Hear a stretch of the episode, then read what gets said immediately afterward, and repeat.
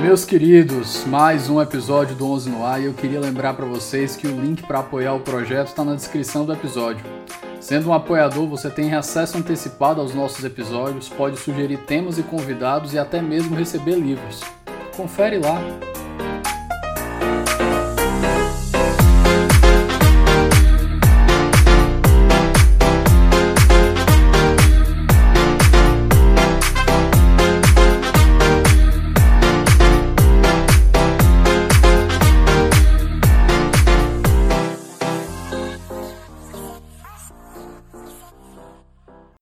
Meus queridos, boa tarde. Hoje é a nossa segunda gravação no dia de domingo aqui.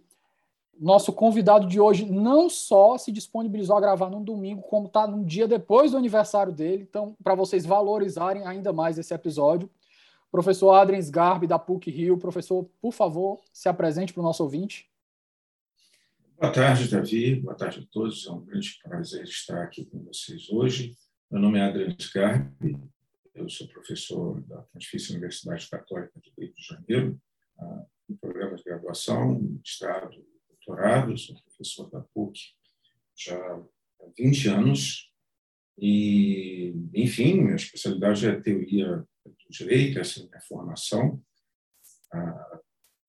E imagino que vamos ter uma conversa muito proveitosa sobre Kelsen hoje. Perfeito. É, hoje nós estamos dando o pontapé inicial nessa série que eu vou fazer de episódios. Eu vou fazer blocos de três episódios, pessoal, para não saturar muito, porque por mais que seja um assunto fascinante, também não é um assunto fácil.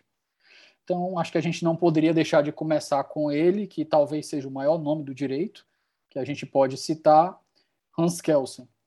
E toda vez que eu trato de nomes, principalmente do século, de séculos passados, eu vou falar a mesma coisa que eu falei quando eu gravei com o, o, João, o João Gabriel.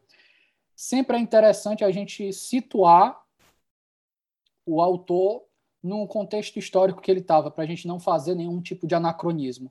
Eu acho que, principalmente porque elas são as teorias de, dessas pessoas, elas são fruto também do tempo em que elas viveram. Então, minha primeira pergunta, professor, é Vamos, por favor, fazer esse, essa contextualização histórica do momento em que Kelsen se inseria quando ele desenvolveu a teoria pura?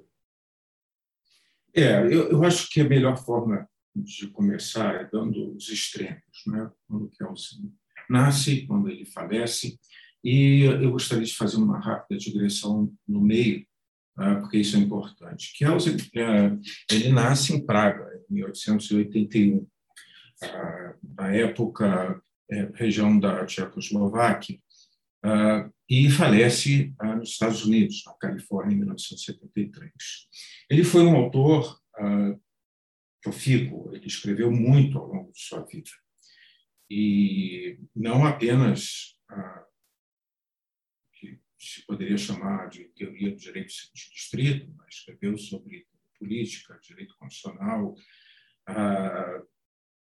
sobre teoria do Estado, um autor fantástico. Ele teve uma época importante de sua vida, ah, participou de seminários ah, com Freud, ah, foi interlocutor durante boa parte de sua vida também com Weber. Eu estava conversando um autor com incrível. O João Gabriel no episódio que a gente uhum. gravou e eu estava comentando com ele, né, que aquela editora Contra Corrente estava fazendo traduções e duas obras, uhum. uma que saiu Teoria Comunista do Direito, que ele escreveu, e agora outra que vai sair, Teoria do Direito em Dante Alighieri. Eu fiquei, nossa senhora do céu, a produção desse homem é um, é um negócio absurdo, mas... É, essa, é, é, não, e, e esse foram dois pontos bastante interessantes pra, para nós termos uma, ainda que rápida visão da riqueza que Elson Kelsen publica a, a, a obra Teoria do Estado Dante ah, em 1905. Foi a primeira obra publicada dele. Já, e já ah, naquela época, embora fosse muito jovem, ele contava com 24 anos, ah, se os cálculos estão corretos, ele foi elogiado.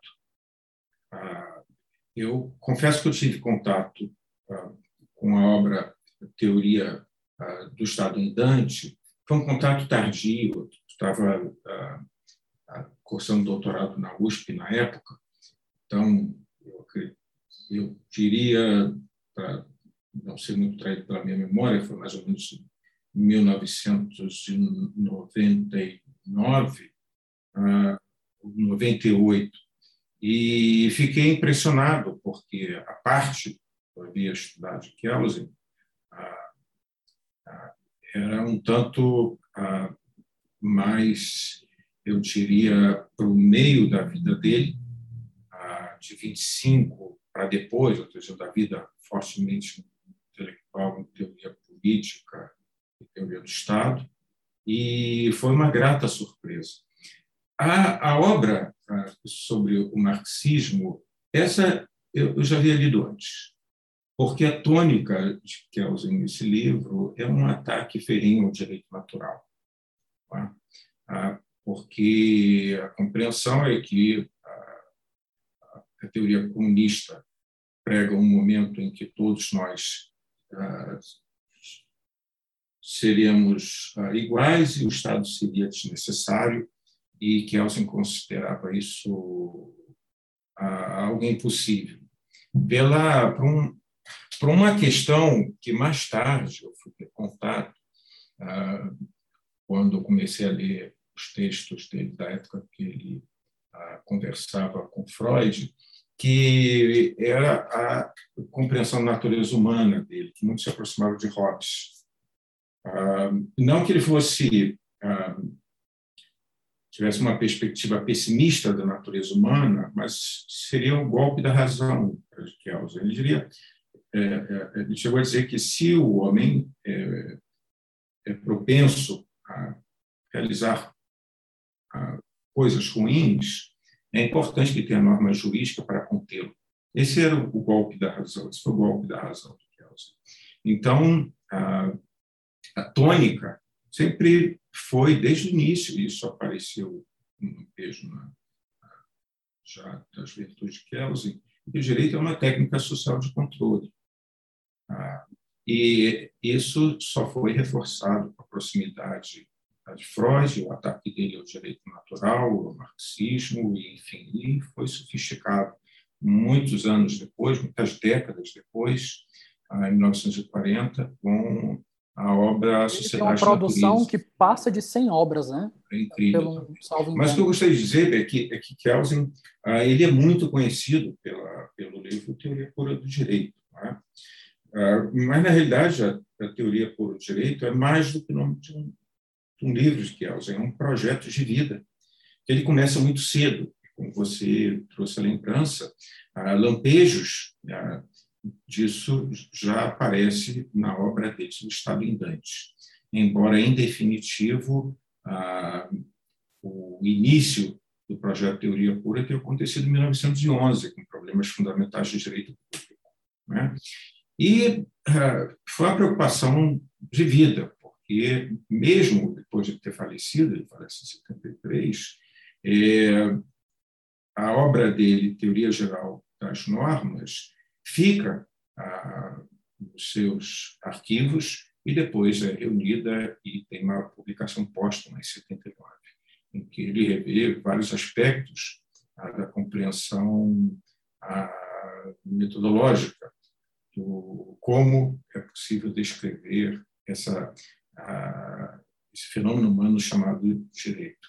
Quer dizer, um, um autor fantástico, a, que escreveu muito sobre vários temas, e, sem dúvida alguma, é até difícil falar sobre a teoria pura, primeiro, com o projeto, em razão de todo esse tempo, e também como obra porque ela sofreu modificações importantes. A teoria pelo direito ela foi publicada como livro em 34, mas modificações importantes ocorreram em 53, ocorreram ah, modificações muito importantes em 60 e, enfim, em certo sentido, a teoria geral das normas também é, é uma modificação ah, substancial da, do livro Teoria Pura do Direito.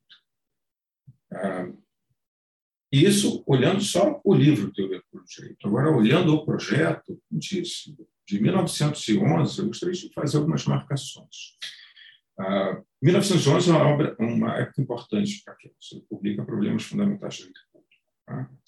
Em 1920, ele, ele publica Problemas, uh, o problema uh, de soberania, que é o, uma obra muito importante para Kelsen, que ele fala sobre a fundamental. 23, uh, sai a segunda edição, Problemas Fundamentais do Direito Público, com uma introdução bastante alentada, faz agradecimentos a Merkel, a, por exemplo, que foi um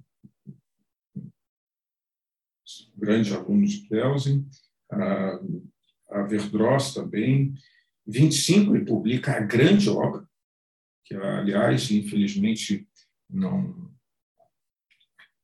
não é tão comentada no Brasil como eu acho que deveria, que é a teoria geral do Estado, que não, evidentemente não deve ser confundida com teoria geral do direito do Estado, é uma obra ah, que vem mais tarde, no seu período estadunidense, 45.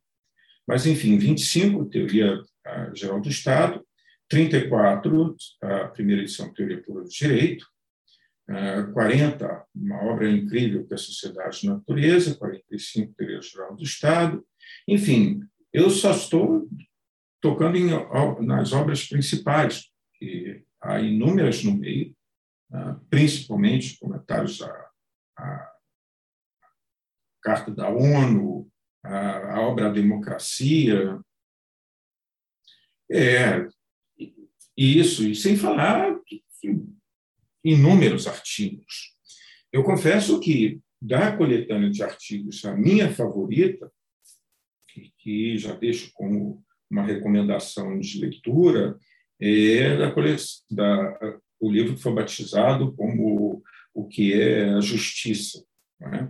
uma coletânea de artigos importantíssimos, Kelsen, uh, publicados uh, nos Estados Unidos, que ele estava divulgando a sua teoria, e é um excelente começo, sabe, de, de leitura. Uh, eu, eu, na realidade, eu, eu acho que começar com, primeiro, Tentar entender o projeto Teoria Pura, lendo o livro Teoria Pura, é um erro estratégico, porque tem uma densidade difícil de compreender de início, não sei que você esteja muito bem ambientado, e, em segundo lugar, é longo. Um graduando, isso é terrível. Mas quando você pega, por exemplo, a, essa coletânea, o que é a justiça, os pontos principais a, do projeto Teoria Pura estão bem tratados lá em um espaço bem curto. E um espaço bem curto porque são artigos. Então, por exemplo, tem, um artigo, tem dois artigos que eu adoro. Um é Causalidade e Retribuição, uh, que é fantástico. Ele tem o Direito Natural, o Tribunal da Ciência, outro incrível. Tem o Direito como Técnica Social Específica. Quer dizer, uh, é um excelente começo e dá uma visão muito boa qual era a intenção de Kelsen ao tratar o direito, né? que para entender bem é importante dizer que direito para Kelsen é sinônimo de norma, né? ou seja, a determinação de conduta. Perfeito. É, Adrian, você tinha falado entre dois extremos, situar o Kelsen entre dois extremos e traçar um, um panorama. É, o, eu diria o seguinte: são duas coisas importantes de compreender é? quando se vai estudar Kelsen. Primeira coisa é quando você aborda um autor, você deve considerá-lo no tempo no espaço. Por isso que você fez muito bem ao, ao, ao, iniciar essa nossa conversa com uma rápida contextualização. Para não trair o autor do seu, do seu pensamento. E, nesse sentido, a, em Kelsen, a abordagem tem que ser cuidadosa, porque uma coisa é você abordar Kelsen sob o aspecto do livro, Teoria Pura do Direito. E aí você tem a primeira edição, tem a segunda edição, e tem modificações intermediárias, não é? que chegaram a ser chamadas de edição. E a segunda coisa é tentar entender o projeto Teoria Pura que é algo mais ambicioso, mais longo, você certamente precisa começar em 1911, em problemas fundamentais de direito público, e certamente você vai até 79, com a publicação póstuma de Teoria Geral das Normas. Tá? E por que é importante fazer essa divisão? Porque, em primeiro lugar, a Teoria Pura do Direito, como livro, ela é muito pontual na metodologia de Kelsen que é o direito? Qual a diferença do direito para os outros conhecimentos? O que o singulariza metodologicamente? Como eu descrevo as normas jurídicas, independentemente da ordem estatal que eu esteja considerando?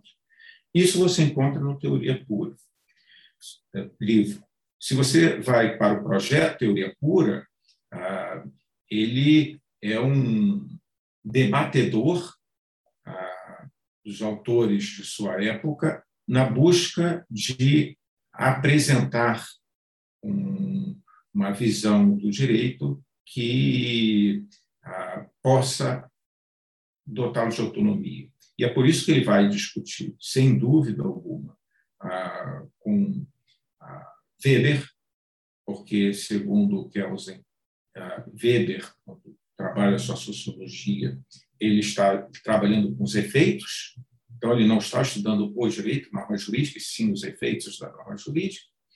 Ele vai discutir com, um ex-professor uh, seu, que foi ele, né, que é muito famoso, né, que é os estudantes, uh, porque uh, ele né, concebe o Estado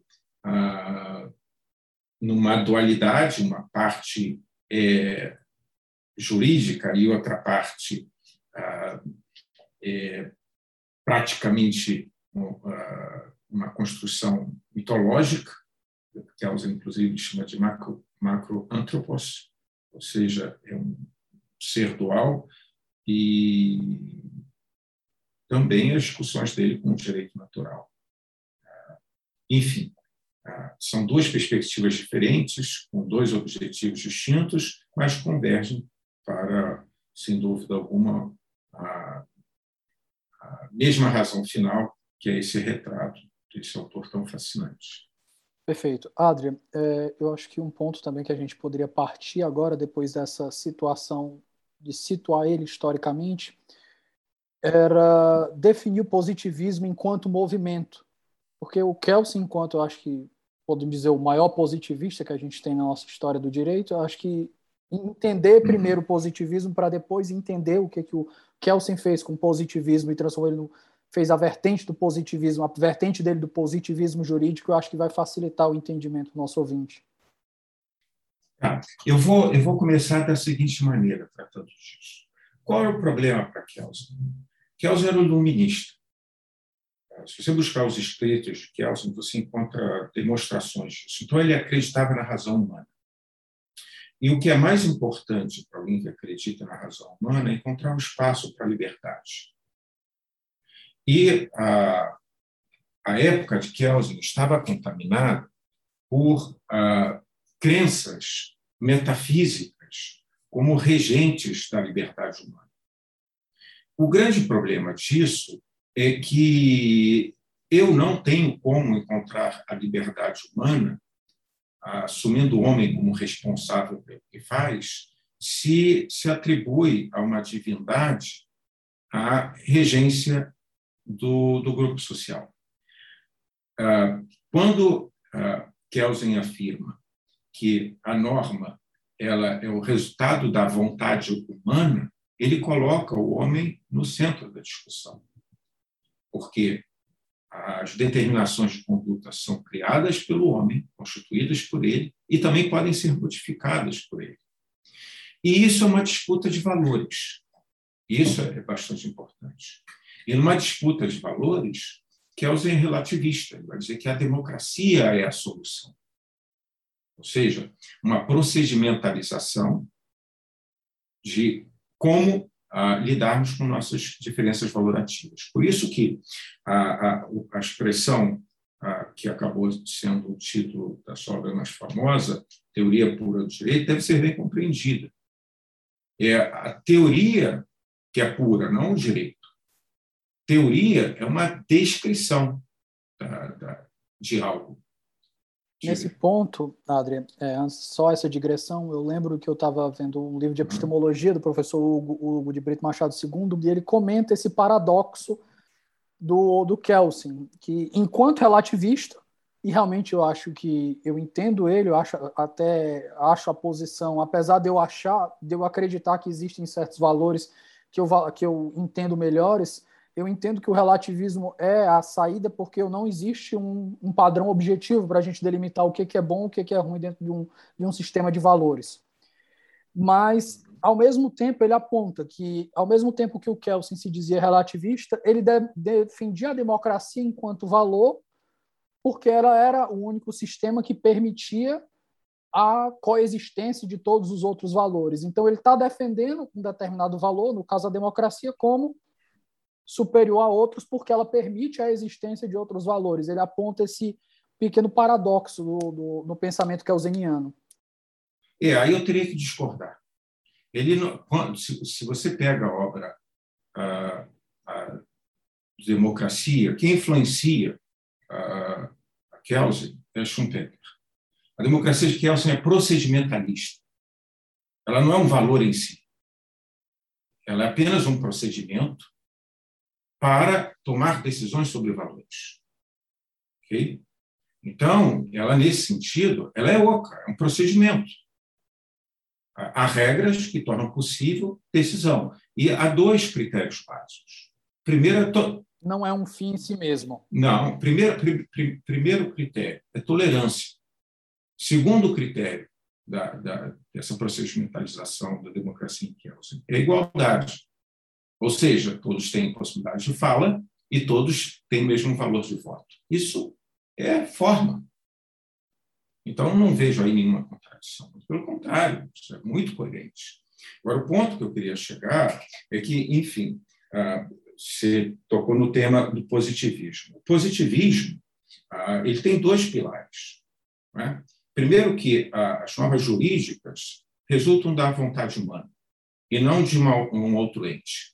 E segundo, que ah, não há uma relação necessária entre a norma jurídica e uma, um peculiar conteúdo moral. Isso é contingente. Pode haver uma identidade com uma peculiar visão moral ou não, porque ela abre vontade humana. E isso é importante porque permite que ah, o título Teoria por Direito seja compreendido. A, a teoria de Kelsen é uma teoria descritiva a, de ordenamentos jurídicos. E é importante entender o que é descrever. Descrever é transmitir um conhecimento sobre alguma coisa tal como é. Okay? Então, independentemente de eu achar que é bonito ou feio, eu estou te apontando agora uma lapiseira. Eu digo as características dessa lapiseira. Eu posso, ah, fazendo isso, ah, tornar esse objeto lapiseira algo mental. Você consegue fechar os olhos e enxergar esta lapiseira pela descrição. Isso é uma coisa. Outra coisa é eu dizer, eu não vou descrever esta lapiseira porque ela é feia.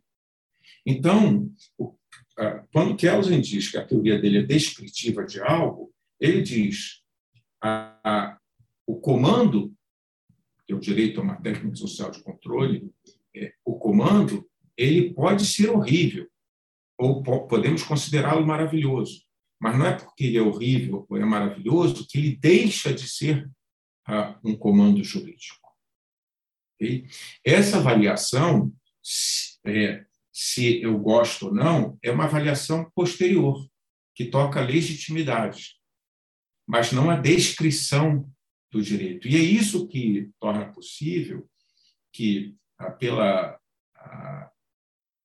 metodologia que ele apresenta, já posso fazer referência daqui a pouco em que consiste, é, qualquer lugar do planeta é possível reconhecer ah, atos de força que são obedecidos. Okay? Ah, isso que é importante, em primeiro lugar. a, a teoria de Kelsen é uma teoria descritiva das imputações. E o que é imputar é atribuir, por vontade, portanto, humano, homem que atribui isso, um fato, uma consequência. E o que torna possível esse vínculo é apenas a artificialidade da criação humana, não é algo que está na natureza. O princípio que rege a natureza, Kelsen vai dizer, é distinto, é o princípio da causalidade, de ocorrências, portanto, necessárias. O princípio que rege o mundo jurídico é o da imputação, que é contingente. Eu posso criar uma norma e eu posso revogar uma norma.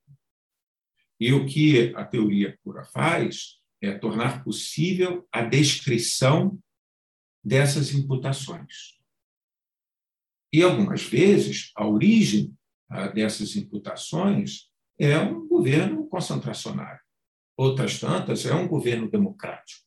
Mas, enquanto cientista, o objetivo dele é descrever esta realidade. A valoração sobre o que pensamos sobre ela é algo que vem depois. Primeiro, eu preciso identificar o que está acontecendo, para depois eu dizer se eu gosto ou não. É mais ou menos o seguinte: primeiro, se eu quero fazer, por exemplo, um prato com camarão, é, eu preciso identificar o que é o camarão que está na geladeira. Isto é o camarão. Aí depois eu tenho, vou preparar este prato com camarão ou não? Eu começo a perceber que esse camarão está estragado, por exemplo.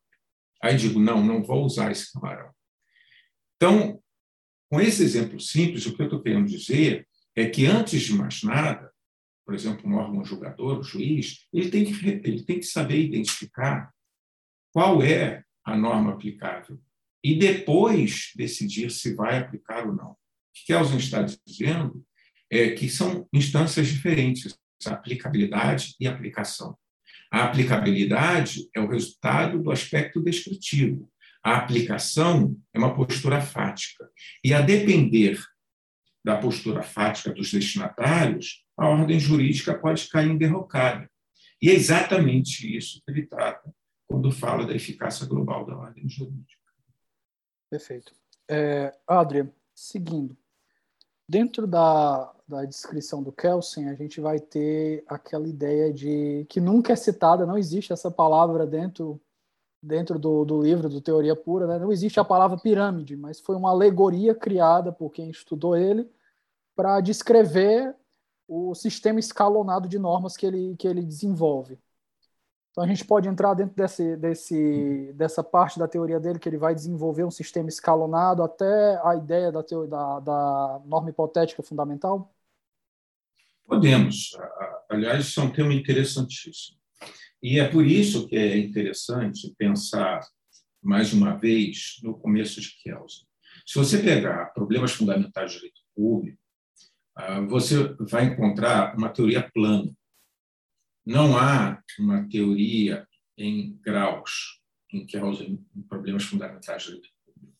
Mas se você, surpreendentemente, pegar a segunda edição, que é de 23, já aparece a, a afirmação desse escalonamento na introdução. Por quê? Um dos principais colaboradores, Kelsen, foi Merkel.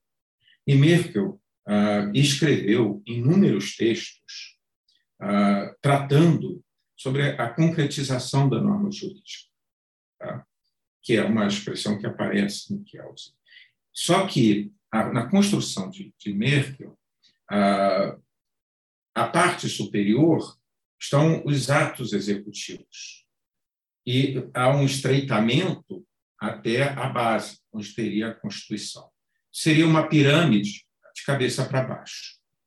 Kelsen, ah, muito influenciado, inclusive, ah, por Alfred Verdross, que vai publicar ah, obras importantíssimas no direito internacional, Kelsen vai utilizar a noção de norma fundamental de Verdross, tentando entender a relação entre os Estados, o que unifica na norma internacional e vai incorporar isso. Então, tanto a teoria do norma fundamental quanto o escalonamento ah, não são originários de Kelsen, embora ele tenha incorporado e, dado uma atribuição toda especial na sua teoria.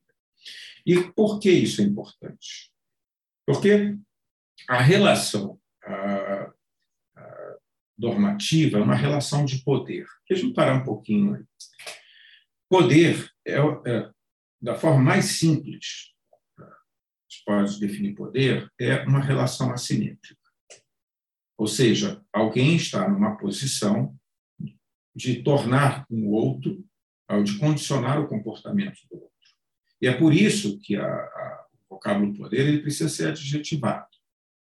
É, eu posso falar em poder religioso, posso que é o poder baseado numa crença, posso falar em poder bélico, que é, o, que é uma relação assimétrica baseada na força, posso falar poder amoroso, que é, é uma relação afetiva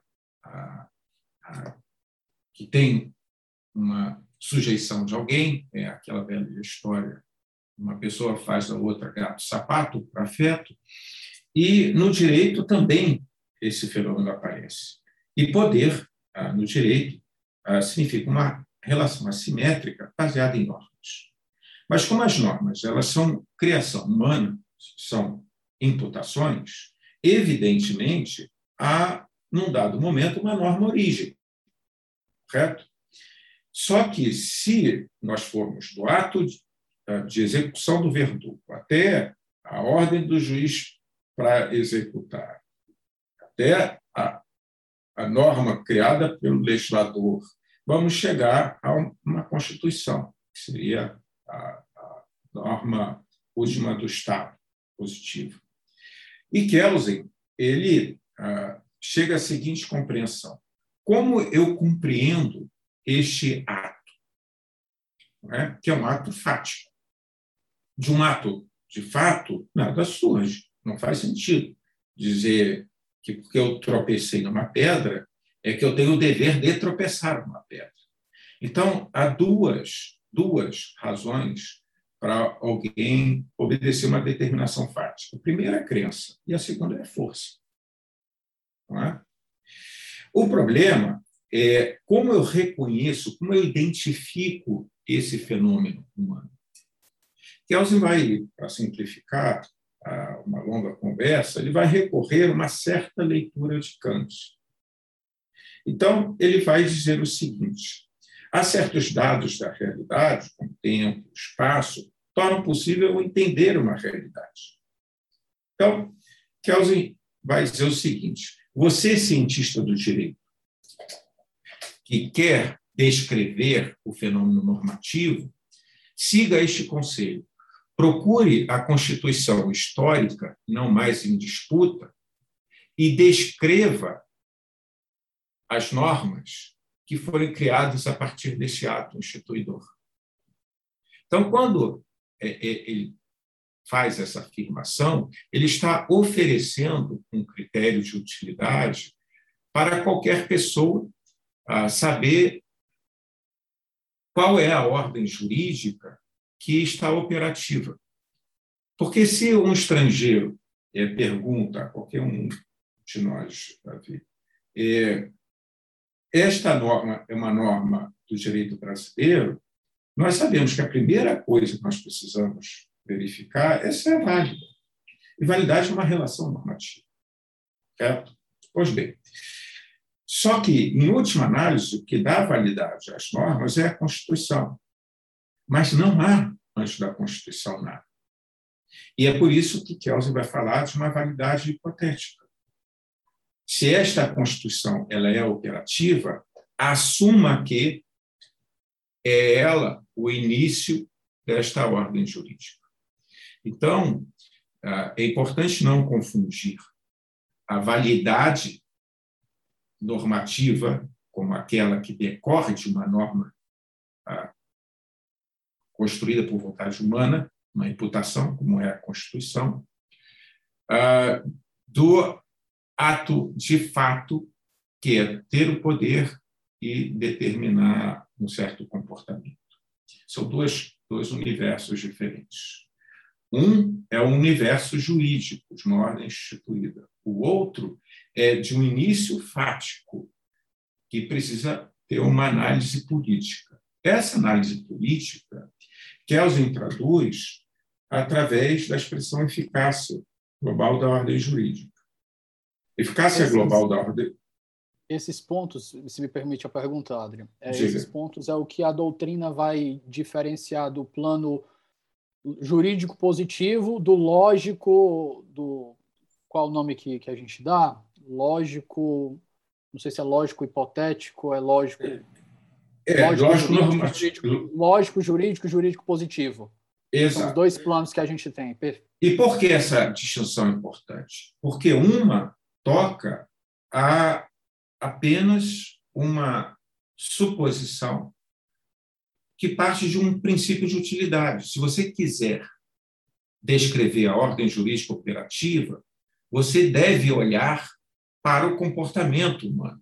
E esse comportamento humano é identificado pela, pela expressão eficácia global da ordem jurídica, que é um olhar sobre os juízes e um olhar sobre os destinatários gerais. Tá? Esse ponto é importantíssimo, porque ele será reconfigurado ah, por menos dois autores muito importantes da teoria direito. Um deles, Alf Ross, que foi aluno de Kelsen, e que vai pugnar pela completa desnecessidade da norma fundamental, porque se, afinal de contas, a norma fundamental é um, um conselho ao cientista do direito para procurar a Constituição Histórica Primeira, que está sendo, que está sendo utilizada, que é operativa, Ora, bolas, eu só preciso ah, conhecer os compromissos psicológicos do aplicador, vai dizer Ross. E, por um outro lado, ah, Hart vai colocar em outros termos e vai apontar ah, também as necessidades da norma fundamental ah, de Kelsen e vai falar do ponto de vista interno e, externo. Então, ah, o que é importante para compreender a norma fundamental é, número um, a norma fundamental ela é um conselho aquele que quer descrever uma ordem jurídica. Qual é esse conselho? Busque a Constituição operativa e, a partir dela, descreva ah, as normas que foram criadas por imputação. Agora, fazendo isso, não significa que você está identificando se essa ordem jurídica é democrática ou não é democrática. Para isso, você precisa saber como o poder constituinte foi estabelecido. É? E a eficácia global da ordem jurídica ajuda nisso. Porque são duas perguntas. A primeira pergunta é: os órgãos, ah, os destinatários estão aplicando as, ah, utilizando as normas jurídicas Vamos supor que a resposta seja não. Bem, mas os órgãos de aplicação, juízes, executivo, etc., eles estão aplicando as normas, garantindo a sua obediência, sim. Então, essa ordem jurídica certamente é eficaz. Só que você pode perceber que a eficácia dela é baseada na força e numa desobediência ah, ah, civil. Agora, vamos olhar sob uma outra perspectiva. Se eu tenho destinatários que estão seguindo uma ordem jurídica e os órgãos de aplicação estão utilizando uma outra ordem jurídica, isso é um indicativo de quê? De que houve uma ruptura institucional e, e que ainda os destinatários estão resistindo à nova ordem jurídica. Então, a convergência entre os comportamentos dos destinatários dos órgãos de aplicação, atuariam esporadicamente, é o que sinaliza, o que sinalizaria um, um, um governo democrático. Então, é, o que é importante compreender é que a eficácia global da ordem jurídica torna possível ler ah, uma primeira vista, uma primeira análise, o que está acontecendo politicamente. Agora, há um ponto que eu gostaria de destacar. É, que acontece, tendo em vista que a norma fundamental é um conselho, pela forma para entender ela, conselho ao cientista do direito, tá? para identificar qual norma descrever, o que acontece se essa ordem jurídica ela não está sendo globalmente eficaz? Porque está acontecendo um golpe, está em disputa ainda, não está estável. A teoria pura, ela se cala. Ela, como método, não tem como identificar qual é a constituição operativa e, portanto, não tem como descrevê-la. Então, há um momento em que a teoria pura se cala, claro. Como ela pressupõe uma ordem jurídica operativa, enquanto não houver um poder estabelecido e que se faça obedecer, ela não tem ah, como auxiliar o cientista do direito, que é aquele que está descrevendo a ordem jurídica, a, a ter um início para essa sua descrição. Ele não sabe qual é a Constituição que está a, operando, se é a que a ferro e fogo está sendo a, imposta agora ou a anterior está sendo defendida pelos destinatários gerais que estão resistindo ao golpe. Enquanto não houver uma estabilidade, não tem o que descrever. Adria, estabelecido esses pontos, é, eu vou pedir para a gente dar um, um, pulo um pouquinho mais para frente agora, para a gente tratar de um ponto que o professor Bonavides trata no capítulo sobre interpretação da Constituição, quando ele vai falar do método, do método voluntarista da teoria pura do direito do Kelsen. E ele justamente trata, né? Ele estabelece as premissas básicas, ele diz como é que funciona a teoria pura, de que a teoria pura ela é, como você disse, a teoria é pura, o direito não. E uhum. feito esse estabelecimento, a gente vai estabelecer, vai, vai delimitar o que é se ele delimita aquele, aquela outra alegoria que ficou conhecido como a moldura. E a moldura é o espaço de decisão que existe para o operador. A escolha que é feita uhum. dentro da moldura é o que ele vai chamar de ato de vontade. E aí é que entram os valores de cada um. É, é, é nesse ponto, nessa linha que eu estou tratando mesmo? Tá. É, preciso dar um passo ah, para trás para compreender, para colocar bem esse como eu disse para você, a, Kelsen ele está apresentando uma teoria que é descritiva de uma dada realidade. E o tema da interpretação é interessantíssimo em Kelsen, porque se você pegar a, a teoria pura de 34, você vai ver que é um capítulo pequeno. A depender, é claro, a diferença de diagramação não passa de oito páginas. Se você pegar a teoria pura de 60, a mesma coisa. É o menor de todos os capítulos. Quando o tema da interpretação de Kelsen aparece, a pergunta que você deve fazer é por que isso? E é, é, é isso que eu gostaria de, de, tratar agora. Primeira coisa, interpretação Kelsen é a atribuir sentido a algo. Então, ah, qual é o problema? Quando eu tenho um texto e eu estou atribuindo um sentido a ele, que Elson vai chamar de concretização, uma norma geral e abstrata, e eu extraio disso ah, as possibilidades ah, interpretativas é? para a resolução do caso, e aqui é importante fazer uma distinção. Kelsen, ele, quando usa norma, é, ora ele está se referindo a texto, ora ao objeto interpretado. E isso é importante para compreender o, o, o significado de, de interpretação nele e o problema da interpretação. Sendo Kelsen, texto jurídico, ele é interpretado. E quando ele é interpretado, há sentidos possíveis. E por que isso acontece? Kelsen diz que há dois tipos de indeterminação nos textos, ou duas causas de indeterminação. A primeira causa é chamada de intencional. A segunda é não intencional. A causa intencional deve ser o próprio legislador. O legislador ele diz: se houver ah, por exemplo, uma epidemia, é, o executivo ele pode decidir vacinação compulsória ou quarentena, ou as duas coisas.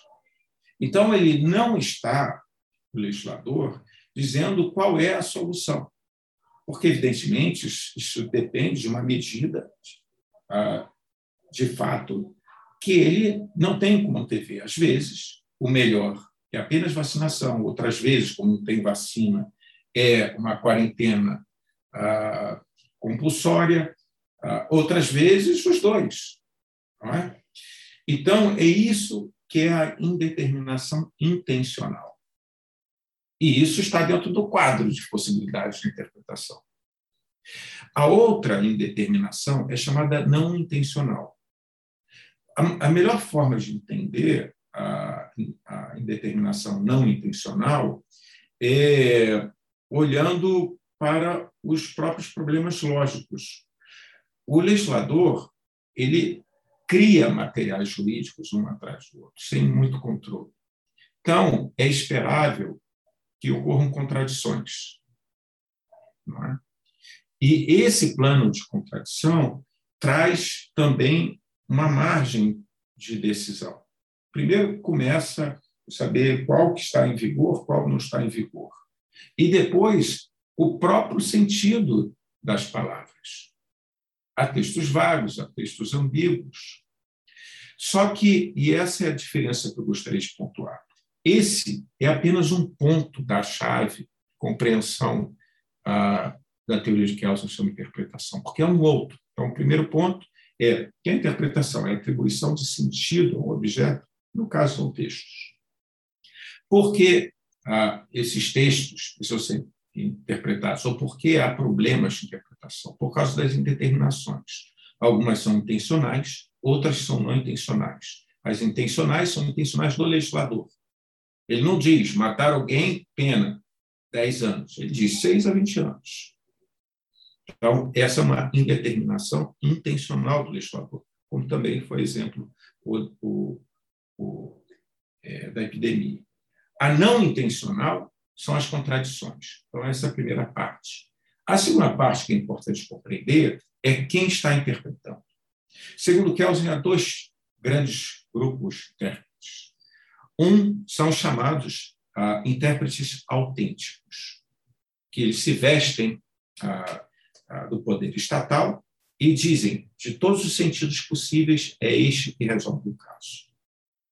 Por um outro lado, tem os chamados intérpretes não autênticos, que são aqueles que não têm poder estatal de dizer isto resolve o caso.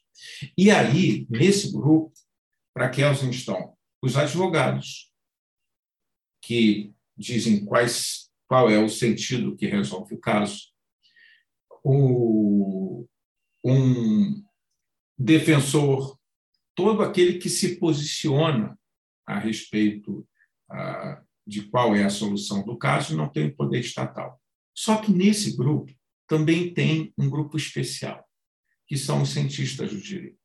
E qual é a diferença? O cientista do direito, ele não diz desse texto é esta a solução do caso. Ele apresenta todo um quadro interpretativo de possibilidades. E a sua tarefa acaba aí. Ele não escolhe uma. Por quê? Porque, segundo Kelsen, dizer qual é o sentido que resolve o caso, isso é um ato de política jurídica. E o cientista do direito, ele termina, termina a tarefa do cientista do direito em apresentar a descrição do que está acontecendo. Um advogado, ele olha esse quadro e defende aquele que favorece o seu cliente, não é? O juiz, ele, ao sentenciar, ele diz desse grupo de possibilidades é, é esta que resolve o caso concreto. Então, quais são as diferenças? Primeiro, o cientista de direito é diferente do advogado porque ele não se posiciona. Então, sempre que um professor se diz, eu estou aqui lecionando teoria estou lecionando direito e apresenta as possibilidades, por exemplo, de leitura de um artigo do Código Civil, ele está é, apresentando ou, ou, se posicionando como cientista do direito. Ele não está dizendo qual é a melhor interpretação. Mas no momento que um professor diz esta é a melhor interpretação, segundo Kelsen, isso já é política jurídica, não é mais o, o que ele apresenta na teoria pura. Esse é o, é, é o, o que diferencia o cientista do direito quando interpreta e aquele que se posiciona. São os intérpretes ah, não autênticos. Mas os autênticos, como o juiz, como o executivo, ele também se posiciona. Ele pensa uma das possibilidades e decide o caso. E aí vem a segunda diferença. Qual é a diferença deste uh, ator, o juiz, por exemplo, que seleciona um dos sentidos e resolve o caso concreto, e do professor ou do advogado que se posiciona diante do caso concreto? É o caráter autoritativo estatal. O juiz ele resolve o caso concreto com a força estatal. Ele está operando com política jurídica, como também o advogado está operando com política jurídica. Já o cientista do direito, ele só está descrevendo essas possibilidades, as possibilidades do texto legal em razão das indeterminações. E todas as técnicas interpretativas, que Elsen vai dizer, são instrumentos ideológicos. Com esse cenário, acredito que a questão fica melhor posta do que simplesmente dizer que é, simplesmente dizer que é voluntarista. Sem dúvida, sem dúvida, sem dúvida. Adria, é, a gente está entrando num mar de águas não navegadas uhum. para mim agora. O meu conhecimento de Kelsen até aqui. Então eu, eu, te pergunto, com lógico que se a gente fosse tratar Kelsen com toda a profundidade que ele merece, a gente teria horas e horas e horas de conversa aqui. Mas eu te pergunto nesse ponto, outros temas dentro ainda da teoria pura que você acha que ou que você acha que se relaciona e que a gente ainda deveria abordar? Olha, eu, eu confesso que eu tenho ah, algumas predileções temáticas quando uh, leciono Kelsen. Eu, na PUC Rio, tenho uma disciplina que é, estou até me cobrando agora, uh, quem sabe, quando, no próximo semestre, uma eletiva chamada exatamente Estudos Kelsenianos. Eu tenho uma na graduação, que é basicamente para formação, e tenho um na estudo de autores no mestrado e doutorado. Ah, durante uma época, eu lecionava contraponto, que era Carl Schmitt. Ah, então, sem dúvida, a teoria política ah, que me encanta muito, mas eu gostaria de pontuar um aspecto que me parece ser central, que é a da obra A Sociedade e Natureza. Como disse, na década de 20, início da década de 20, Kelsen ele teve um contato muito próximo com Freud. Inclusive, como se sabe, a famosa revista Mago, que Freud era o grande, evidentemente, mentor, e Kelsen publicou artigos lá. Um deles, muito interessante, foi sobre o Estado, uh, sob o ponto de vista da psicanálise. Por que isso? Kelsen vai dividir, ele se põe a seguinte questão. Evidentemente, o direito é uma técnica social específica de controle social. Mas isso significa que ordem social só aparece com o Estado, que essa seria a consequência natural. Né? Se eu digo que o Estado tem monopólio da violência física, se eu digo que o ilícito nada mais é ah, do que parte da mecânica estatal, que aparece como um conjunto, um, um conjunto de pressupostos, de requisitos que licenciam o Estado utilizar o monopólio da violência física que detém, então, o direito precisa da força controlada e parafraseada pressupostos e requisitos para controlar uma força ah, descontrolada, ou, melhor, é, sem estar centralizada nas mãos dos destinatários, é, o direito ele utiliza a força contra a força. E a única diferença é que a força utilizada pelo direito é uma força sob as vestes da legalidade. Há uma previsão que licencia o Estado. Fora disso, se o Estado utiliza força física fora desse plano ah, de pressupostos de requisitos, ele está é, à margem do direito, então isso precisa ser restabelecido. O que Kelsen está dizendo são duas coisas. Primeiro, que a única paz que o direito consegue estabelecer é uma paz relativa. O direito precisa da força, parafraseada em pressupostos e requisitos, para controlar a força desempregada. Ponto um. E com isso, ele diz: o Estado será sempre necessário. Com um golpe, ele diz: o direito natural não serve porque ele sonha com uma idade de ouro em que a força não será mais necessária, só que a força é necessária para garantir a, a convivência humana. E, por outro, ele dá um golpe na, na teoria do Estado evanescente, um Estado que não vai ser mais necessário no futuro, porque ele vai dizer o Estado sempre vai ser necessário para administrar exatamente o, o uso dessa força. Então, esse é um golpe. Mas, mais do que isso, quando Kelsen ele fala é, que o ilícito é uma parte importante da compreensão que é o direito, ele está é, dizendo que a liberdade humana é um ato racional. Se eu tenho um destinatário que não compreende o uso da força como um apoio à ordem que é determinada, é não reverbera, não repercute. E isso é importante para compreender, por exemplo, qual a consequência quando a pessoa é um, um louco, é destituído de compreensão do que está acontecendo. Que vai, evidentemente, desde aquele que não tem nenhuma possibilidade de compreender o que está ocorrendo, como também aquele que simplesmente comete um erro.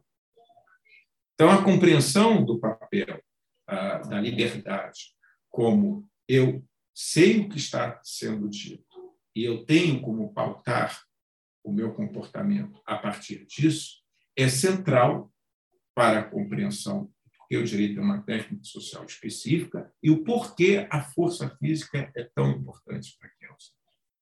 Agora vamos ao, ao ponto que eu gostaria de chegar.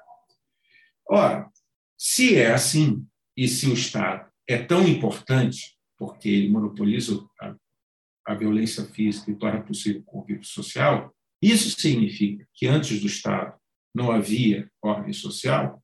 Porque se Kelsen, você está dizendo isso, isso é falso. Que há ordem social sem Estado.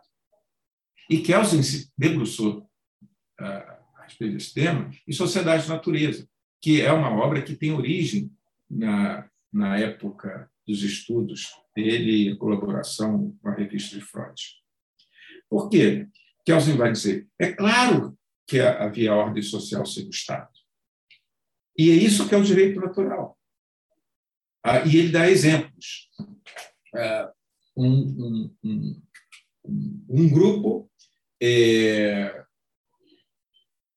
começa a pescar e pega mais peixes do que o necessário. São alguns dos exemplos que é a Sociedade Natureza. Pega mais exemplos, pega mais peixes é, do que precisava. E eles estragam. E é claro, no ano seguinte, quando precisa de mais peixes, não, é, não há essa abundância. E eles vão atribuir uma punição da natureza porque houve desperdício. Quando, na realidade, se eles fizessem um exame, eles iam ver que o que causou o escasseamento, a escassez peixes, é que eles pegaram em excesso numa época que estavam se reproduzindo. Mas a mente que não compreende a natureza, a mecânica da reprodução e etc., vai atribuir isso a uma punição natural. Isso faz com que, é, com essa percepção, o desperdício deixe de ocorrer. Então, é a parca compreensão do fenômeno natural, segundo Kelsen, é que torna e que tornou também possível ordem social sem o Estado. O problema é que essa ordem social não tem liberdade. Eu não tenho como modificar, porque eu não compreendo qual é a razão pela qual ah, o desperdício é algo ruim, e eu atribuo isso à natureza, e não um comportamento equivocado do homem ao pegar o peixe numa época que não deveria, ele fica prisioneiro daquela legislação que ele não se assume como autor, ele, ser humano, ele, legislador. E aí ele faz a distinção entre ordem social com pessoas com id fraco, e esse id é o freudiano, o eu fraco, que é aquele que não, não tem o conhecimento da razão científica das coisas, tudo amedronta, e aquela fase do eu forte, em que há uma compreensão da ciência, química, física, biologia, e que, portanto, ao invés de atribuir à natureza a, as determinações de conduta, eu, ser humano, me assumo como seu autor. Então, Kelsen como resultado disso, vai dizer: a ciência liberta. E é por isso que ele assume como razão de ser sua enquanto professor elevar o conhecimento jurídico ao patamar de ciência, porque coloca o direito ah, no seu lugar, como uma técnica de controle, e também coloca o legislador no seu devido lugar, como responsável histórico pelas coisas que acontecem por sua deliberação, por sua imputação. Adrian, a conversa assim tá de uma densidade absurda. É, para quem não é acostumado com teoria do direito, esse episódio aqui vai ser escutado mais de uma vez por cada ouvinte. Inclusive eu mesmo vou escutar de novo. Adria, chegando nesse bloco final, eu vou te, vou te perguntar considerações finais. Você já falou de algumas predileções suas nesse último bloco aqui. Eu te pergunto o que mais que você quer considerar, o que mais que você quer inserir aqui antes da gente encerrar o nosso bloco. E quando eu falo considerações finais, de novo, não estou de forma alguma limitando o tempo. Continue à vontade para falar o quanto você se sentir necessário. Eu gostaria de deixar algumas recomendações, porque, ah, é, como você sabe, Kelsen é um autor ah, que trabalhou ah, em inúmeras frentes, embora tivesse, desde jovem, a pretensão de levar o conhecimento jurídico ao patamar de ciência, ou seja, a um, uma descrição que tornasse possível compreender um certo fenômeno com controle. Ah, e é algo que assusta no início. Primeiro, precisa compreender o que é a ciência Kelsen. Ciência para Kelsen é uma descrição controlada que torna possível prever ocorrências futuras. Qual é o controle? Não é? O controle é a validade. Ah, teria muita coisa conversar nesse, nesse aspecto ah, e me alongaria muito. Mas eu gostaria de deixar uma recomendação, ah, e, e, digo isso como uma sugestão, não como ah, um um desejo mercenário de vender mais. Como professor, meu objetivo é, é a difusão do conhecimento. Eu escrevi um livro. De forma alguma, o jabá, o jabá nesse, nesse podcast é totalmente liberado. Ah, que bom. Que eu escrevi um, um pequeno livro chamado Mundo de Kelsen, em que, capítulo a capítulo, eu procuro apresentar o projeto Teoria Pura. capítulo 1 é sobre teoria pura, o segundo é a divisão entre direito público e direito privado, o terceiro, Kelsen, liberdade e a ordem, o quarto, interpretação jurídica, quinto, o Estado como ordem normativa, sexto, a função da Constituição, sétimo, o pensamento político de Kelsen, e o oitavo é o choque de mundos Kelsen contra, é, contra Carl Schmitt. Ah, esse é um, é um livro de, ah, eu diria, difusão do pensamento Há também uma própria obra de Kelsen, chamada O que é a Justiça. A tradução está boa, saiu pela, pela Martins Fontes, Meu livro saiu pela Marcel Pons, Brasil. Eu ah. já joguei o, o, seu nome aqui com esse livro na Amazon e apareceu outros aqui: Curso de Teoria do Direito, Clássicos da Teoria do Direito. Tem outro curso da Teoria do Direito aqui. É, eu, eu de sua autoria. Isso, eu publiquei algumas obras. Ah, confesso que me envergonho de fazer referência a elas, principalmente porque o tema é sobre Kelsen, mas sobre Kelsen eu diria: quer entender Kelsen? Ah, Seja corajoso, o que é justiça é uma coletânea de artigos. Eu já até posso uh, dizer que os textos cruciais são uh, o direito como uma técnica social específica, e, e, direito natural no Tribunal da Ciência, a teoria do direito e a teoria analítica, é, causalidade e retribuição, causalidade e imputação, que é exatamente quando aparece a questão do id, do é, e, e, do eu forte do eu fraco, é, é um excelente começo. Tá? depois, o mundo de Kelsen ajudaria. E, enfim, Pode... Você familiarizado com essas duas obras, aí você pode encarar sem medo teoria pura. Pode, eu diria que pode. Primeiro, com a ajuda do próprio Kelsen. Textos curtos, é, curtos, textos muito bem escritos. Uh, Kelsen é um autor uh, bastante claro quando escreve artigo, quando o livro é você precisa ter vários pressupostos na sua cabeça de entendimento para ficar mais fácil, mas os artigos não. Ele sempre conceitua, isso muito bem, sempre muito bem contextualizado. E há também ajuda minha de comentador, com o mundo de Kelsen. Enfim, ah, é o, é, o, é o que eu recomendaria assim, de início. Perfeito. Vou deixar nas nossas indicações aqui na descrição do episódio. É o meu jabá. Adriano, é claro, totalmente liberado aqui. Eu vou deixar ele registrado aqui para os ouvintes, que principalmente quem gostar de teoria do direito, sem, sem dúvidas vai se interessar por essa indicação. Adri, eu espero que a gente possa conversar de novo. Eu espero até me preparar mais para uma próxima conversa sobre teoria do direito para eu poder extrair mais conteúdo, porque eu me sinto assim um tapado conversando sobre teoria do direito. Não, é isso. muito fora da minha casinha, mas eu agradeço demais. Eu mesmo vou escutar esse episódio pelo menos mais uma ou duas vezes depois que ele for lançado, até mesmo durante a grava... durante a, a edição. Fico muito feliz de ter cedido uma parte do seu domingo aqui para conversar comigo. E as portas continuam abertas para outras participações.